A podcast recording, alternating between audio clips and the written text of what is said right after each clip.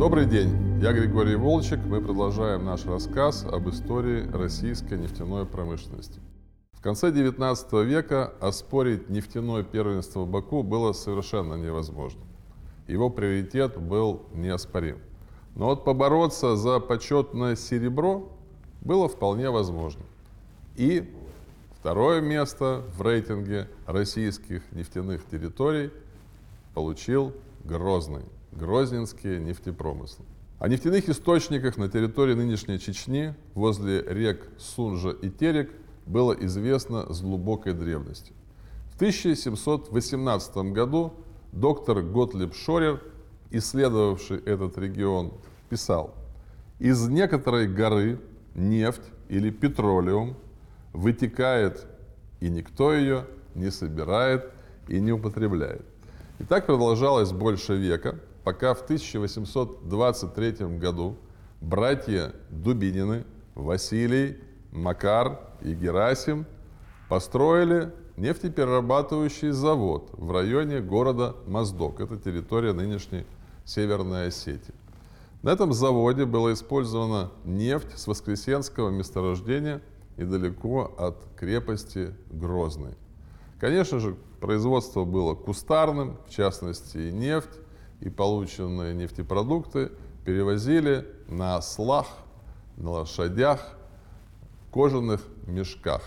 Спустя 40 лет э, нефтяная промышленность получила дополнительный стимул, причем инвестиции пришли из Баку.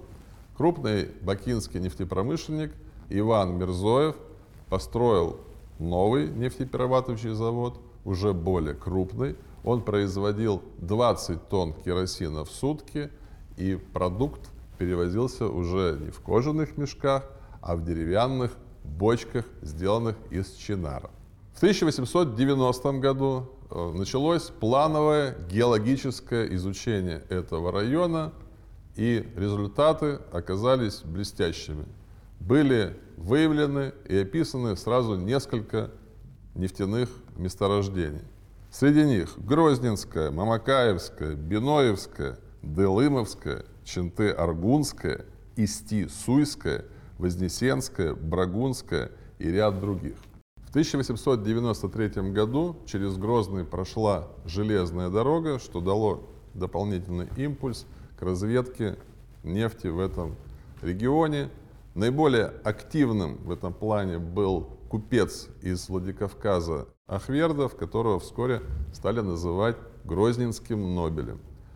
Одна из его скважин с глубины 131 метр дала нефтяной фонтан, который знаменовал собой открытие нового крупного нефтеносного района на территории России. А спустя два года из разведочной скважины Ахвердова в небо устремился еще один нефтяной фонтан, сверхмощный, гигантский, небывалый. Э, такого не было никогда и нигде.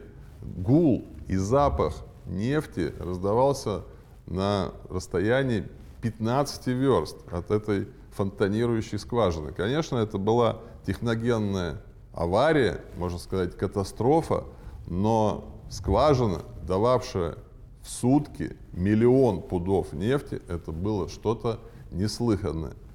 И, кстати говоря, это показало огромный потенциал Грозненского нефтепромыслового района.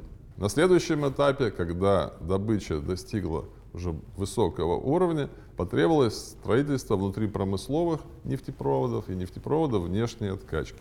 Это было сделано, и в районе Алхан-Юрта появился первый нефтепровод – длиной 12 верст и диаметром 5 дюймов, и уже через короткое время этих нефтепроводов стало уже больше 10. Параллельно с нефтедобычей развивался и нефтеперерабатывающий сектор.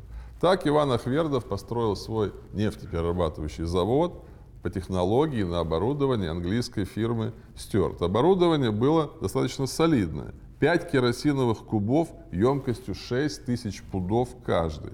Завод перерабатывал 20 тысяч пудов нефти в год. На территории завода имелась насосная станция, 9 металлических резервуаров и электростанции. Но не дремали и конкуренты. Вторым грозненским НПЗ стал завод товарищества «Успех», где впервые в России была осуществлена так называемая вторичная переработка газолиновой фракции. А третьим заводом стал вообще суперсовременный по тем временам НПЗ, который работал на принципе регенерации теплоты. В общем объеме э, грозненские нефтеперерабатывающие заводы производили 30 миллионов пудов нефти в год и к началу 20 века грозненские нефтепромыслы уверенно заняли второе место по объему производства в России после Баку.